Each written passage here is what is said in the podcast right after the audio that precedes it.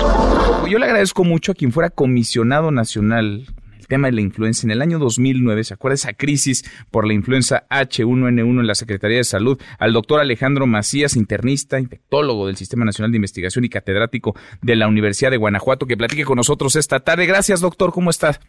Bien, a ver, mucho gusto en saludarlo a usted y a su auditorio. Gracias. igualmente, muchas gracias. ¿Ante qué estamos con la información a cuentagotas que va surgiendo? ¿Ante qué estamos? ¿De qué características, de qué dimensión podría ser este coronavirus? Sí, mire, se parece mucho al 2009, ¿eh? Sí. Es más o menos la misma situación, nada más que en esta ocasión nosotros tenemos un periodo de gracia que es el que nos da que no empezó en México y que tenemos tiempo para prepararnos. Pero por otro lado también en lo que se difiere es que todavía no sabemos si este virus se va a poder transmitir entre las personas ya encontrándose fuera de China que tenga las condiciones, digamos, epidemiológicas suficientes para transmitirse. Por eso la Organización Mundial de la Salud no ha dicho todavía que esto es una crisis internacional, porque hay que aclarar que todos los pacientes que se encuentran infectados fuera de China infectaron, pero en China. Todavía la transmisión de persona a persona no será fuera de China. Ese sería el momento en que ahí sí tendríamos ya que preocuparnos mucho más. Ah, de acuerdo. Estos análisis, ¿qué tiempo tarda? Es decir, en poder tener un poco más de claridad y de certeza sobre la forma de contagio y la manera en la que va evolucionando este virus.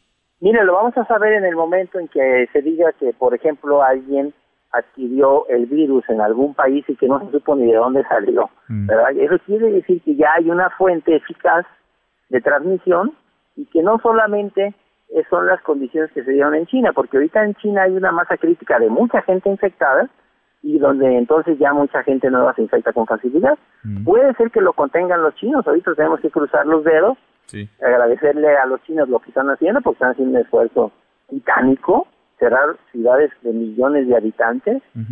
Y si ellos lo pueden contener y los pocos casos que salgan de China no pueden desencadenar, no encuentran un terreno fértil para crear una epidemia, pues ya la hicimos y pasó algo semejante a lo que ocurrió con el SARS en 2003, que así pasó exactamente con el SARS. Ese es el, el, escenario más deseable.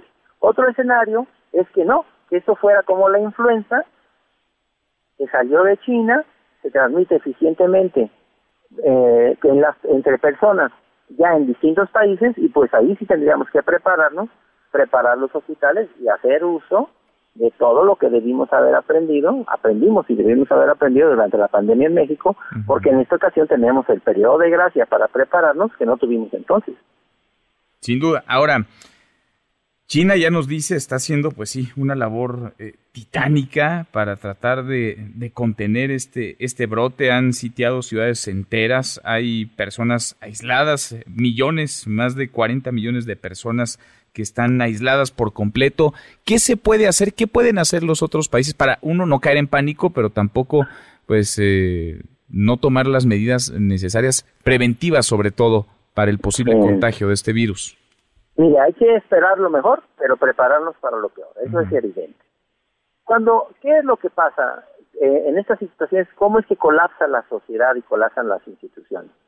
Cuando los hospitales empiezan a llenar de gente que no puede respirar, que según entendí yo de un reportero de CNN, está pasando ya en algunos hospitales de ahí, de las zonas afectadas de China.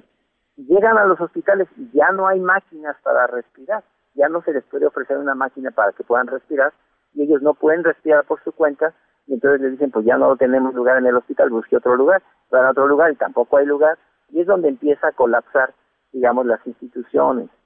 Eh, y por eso hemos insistido lo suficiente en que los hospitales son parte integral de la seguridad nacional y por eso hay que tenerlos bien. Eso creo que lo aprendimos bien en México y en México hay buenas terapias intensivas, hay terapias intensivas inclusive en varias regiones de México que tienen capacidad de incrementar capacidades de ventilación mecánica. Otra vez, no es caer en pánico, pero hay que prepararnos. Básicamente es preparar las instituciones y muy particularmente las terapias intensivas por si un número elevado de personas requiere una máquina para respirar. Es lo principal. Ahorita la, la, labor que están haciendo ustedes muy importante, básicamente informar, miren, no es una emergencia internacional, no sabemos si va a llegar, hay que hacer esto, básicamente medidas de higiene, que no haya pánico.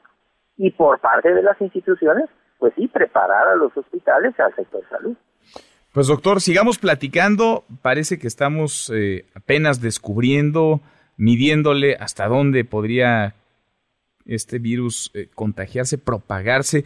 Vamos conversando en el camino. Veremos primero si se confirma alguno de estos cinco casos que en México se están analizando justo ahora y vamos tratando pues eh, de compartirle al auditorio con información certera y de un experto como usted, pues lo que se debe hacer, las medidas, lo que hay que tomar en consideración sin caer en el en el pánico. Doctor, gracias por platicar con nosotros esta tarde. Gracias a ustedes, un, un, placer. Igualmente, muchas gracias al doctor Alejandro Macías. Él estaba al frente de la Comisión Nacional por el tema de la influenza en el año 2009, esta crisis, usted se acuerda, por la influenza H1N1. para todos.